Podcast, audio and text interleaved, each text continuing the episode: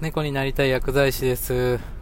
本日も配信を始めていきたいと思います。よろしくお願いします。えっ、ー、と、今日は、えー、PDCA サイクルは古いのかという話について、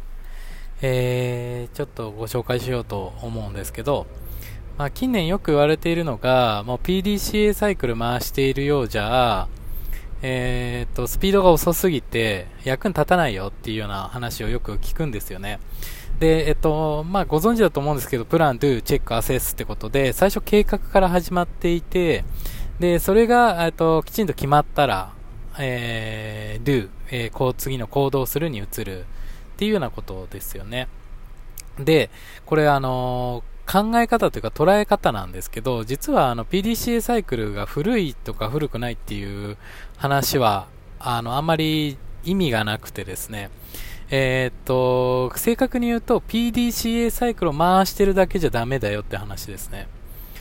えー、これなんでかっていうと、もうこれ理由は、あのー、一般的というか、もう言われてる通りで、えっ、と、プランから始まってるようじゃ甘い、え遅い、えー、っていうような話がごもっともなので、これだけじゃダメなんですよね。ただ、あの、PDCA サイクルってなんでこんな何年も何十年も、それこそ何百年かもしれないですけど、あの、使われてきているのかというと、えー、っと、優れているからですよね。端的に言えば。はい。あの、優れているからみんな使ってる方法だし、あの、4文字の、あ4つの言葉の頭文字を合わせて、えー、PDCA サイクルって言ってて、非常に覚えやすいですよね、まず。で、えっ、ー、と、シンプルだし、使いやすい。で、すぐにできるっていうのがあるので、まあ、使われてると。で、じゃあ、えっ、ー、と、この文化時代とかよく言われる先が読めない時代に他何したらいいんだっていう話なんですよね。確かに PDCA サイクル回してるだけじゃ解決できないような問題も多いので、えー、そこで出てくるのが、OODA サークルっていう、えー、もう一つの、え、っと、まあ、サイクルというか、えー、意思決定システムみたいなのがあるんですけど、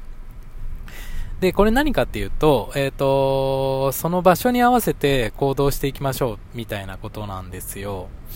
えー、環境を整える方が重要なんじゃないかっていう考えに基づいてるんですよね。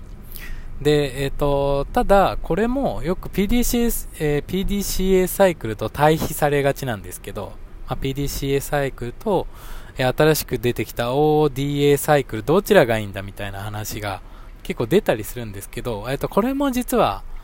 あの、正しくは理解できていなくてですね、えっ、と、本来であれば、えー、えー、と、両方掛け合わせないと意味がないんですよね。はい。っていうようなもので、ですね。はい。えっと、どっちか1個じゃああんま意味がないんですよね、実は。とじゃあこの両方を使ってどうするのかっていうと実はですねまず OODA サイクルっていうのをやった方がいいです、えー、これは何かっていうと,、えーと、例えば、えーと、医療業界でいうと薬局経営とか、えー、されてる方もいらっしゃると思うんですけど、えー、薬局で例えばそこの責任者になったというか経営者みたいな立場になった時に何するか、えー、売り上げを上げたいですよね、まず。で、うまく、えー、それができないと。人もいるし、資材も投入しているし、えー、十分にできるはずなんだけど、まあ、売り上げ上がらないっていうような場合ですよね。で、えーと、その場合考えられるのってまず支出を見直すっていうのもあると思うんですけど十分に支出を見直してるし例えば処方箋もかなり来る、まあ、患者さんも来てくれる薬局なのになんか回ってない。待ち時間が長くなっちゃう。みたいなのがあった時に、まあ、次どうするかっていうと間違いなく動線を見直すと思うんですよ。例えばお薬をお渡しするまでの間に何かこうもうちょっと早められるところがあるんじゃないかとか、えー、無駄な行動してないかとかそういうのを見直していくと思うんですよ。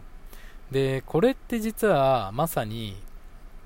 あの ODA サイクルのことで、えーと、内側を見直していくっていうところに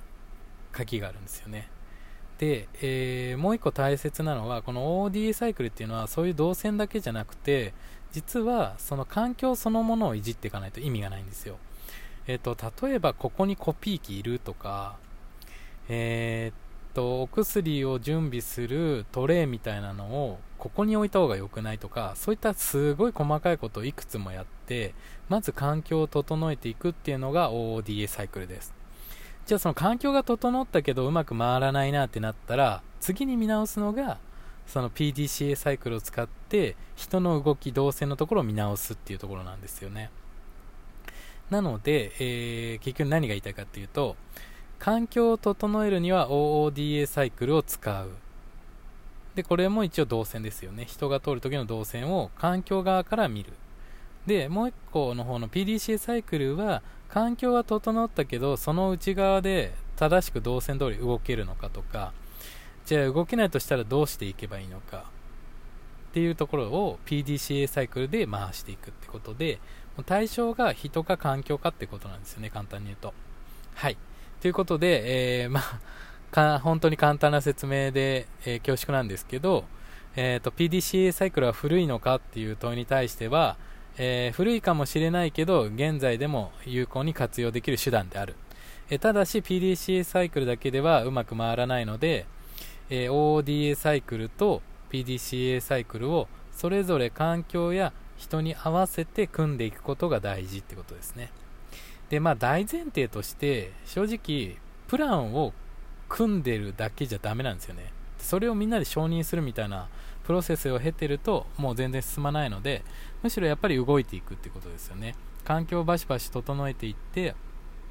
でその上で、えー、環境を整えながら、えー、人の動きをプランしていく。で環境が整ったら実際に行動していく、えー、これが大切だと思います。はい、え今回簡単なんですけど、え以上で終わりにしたいと思います。今日もありがとうございました。